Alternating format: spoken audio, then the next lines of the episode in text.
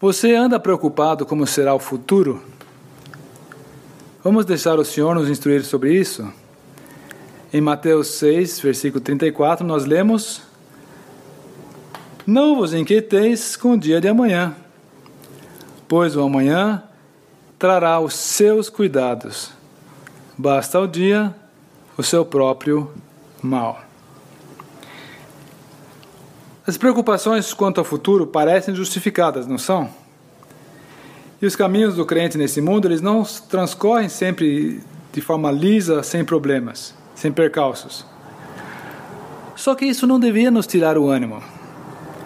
A exortação do Senhor nessa passagem justamente é: não vos inquieteis, não vos preocupeis. E ele ainda acrescenta: pelo dia de amanhã. E apontando para o dia de amanhã, ele expõe a causa pela qual nós muitas vezes estamos tão abatidos e praticamente estamos sem energia, sem força para prosseguir. Porque nós deixamos as preocupações, as obrigações, as tarefas do futuro inteiro estar diante de nós num único panorama. E isso constitui uma montanha tão grande que nos faz desanimar e com isso também concomitantemente o ânimo vai lá embaixo. É como se nós tivéssemos que resolver tudo hoje que diz respeito ao futuro inteiro. Se nós deixarmos essas preocupações se instalarem em nosso coração, não haverá mais espaço livre, nós seremos soterrados pelas preocupações. E isso manifestará uma oportunidade para se instalar no coração algo que nós não desejamos, que é a incredulidade. Só que o Senhor não quer que nós tomemos todos os fardos do futuro sobre nós no dia de hoje. Ele sabe que nós não temos condições para isso. Nós iríamos sucumbir.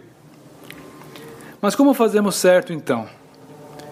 Nós queremos simplesmente viver um dia a cada vez e a cada novo dia expor diante do Senhor as dificuldades daquela, daquela agenda, confiando de que a sua mão há de nos prover ou nos permitir que nós estejamos envolvidos e expostos, eh, confrontados com as dificuldades, com as obrigações e com as tarefas eh, que Ele nos tem provisionado e permitido.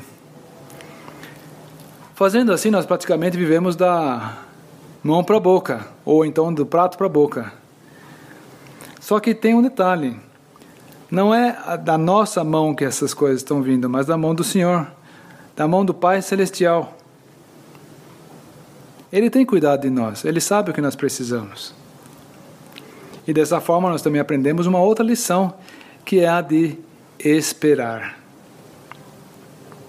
E talvez já seja esta uma solução para os nossos problemas, porque nós sabemos não sabemos deixar o tempo passar e o tempo oportuno para cada situação se manifestar e amadurecer. Nós não temos, às vezes, paciência para esperar que a ajuda do Senhor venha a seu tempo devido. Do contexto de Mateus 6, que já foi lido, vamos ler ainda o versículo 32. O vosso Pai Celestial sabe que necessitais de todas as coisas.